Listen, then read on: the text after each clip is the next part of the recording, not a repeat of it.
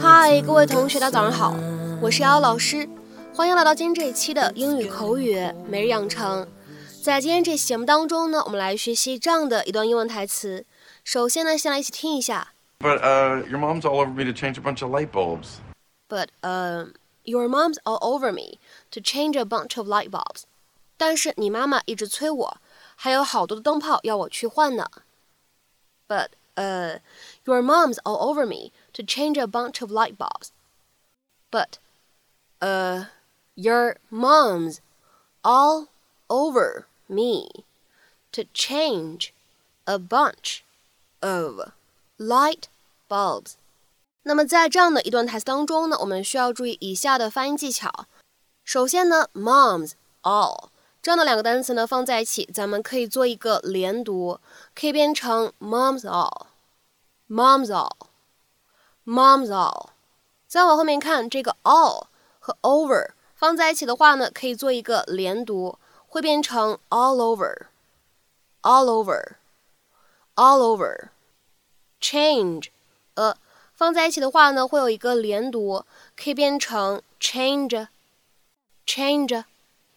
bunch of 放在一起的话呢，会有一个非常自然的连读，会变成 bunch of，bunch of。而 light bulbs 放在一起的话呢，可以做一个失去爆破的处理，我们呢可以读成是 light bulbs，light bulbs，light bulbs。Hey, buddy. What's up? Hey, Dad, think fast. Oh my god.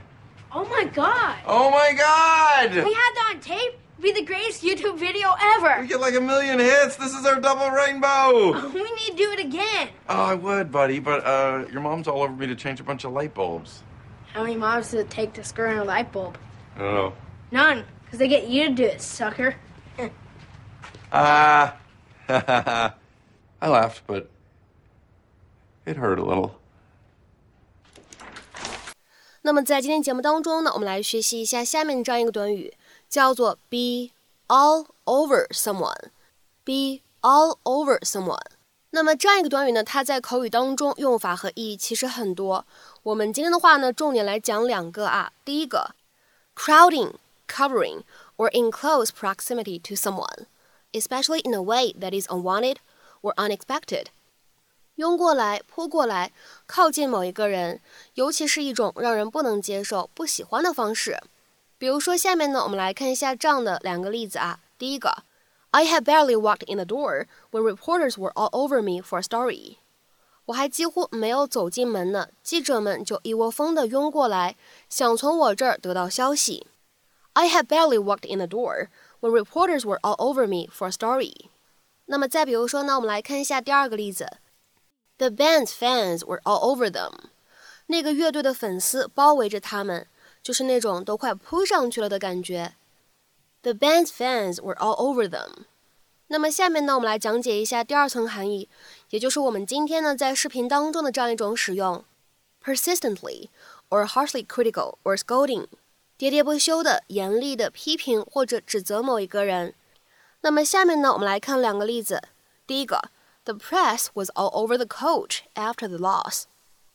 在那次失利以后，媒体把那位教练批评得很惨。The press was all over the coach after the loss。再比如说呢，我们来看最后一个例子。The coach was all over me about missing practice。因为我没参加训练，那位教练特别严厉地批评了我。The coach was all over me about missing practice。 那么在今天节目的末尾呢，请各位同学尝试翻译下面这样一个句子，并留言在文章的留言区。我这次考试没过，我妈妈狠狠地训了我。我这次考试没过，我妈妈狠狠地训了我。那么这样的一段话应该如何使用我们刚刚学习过的 be all over somebody 去造句呢？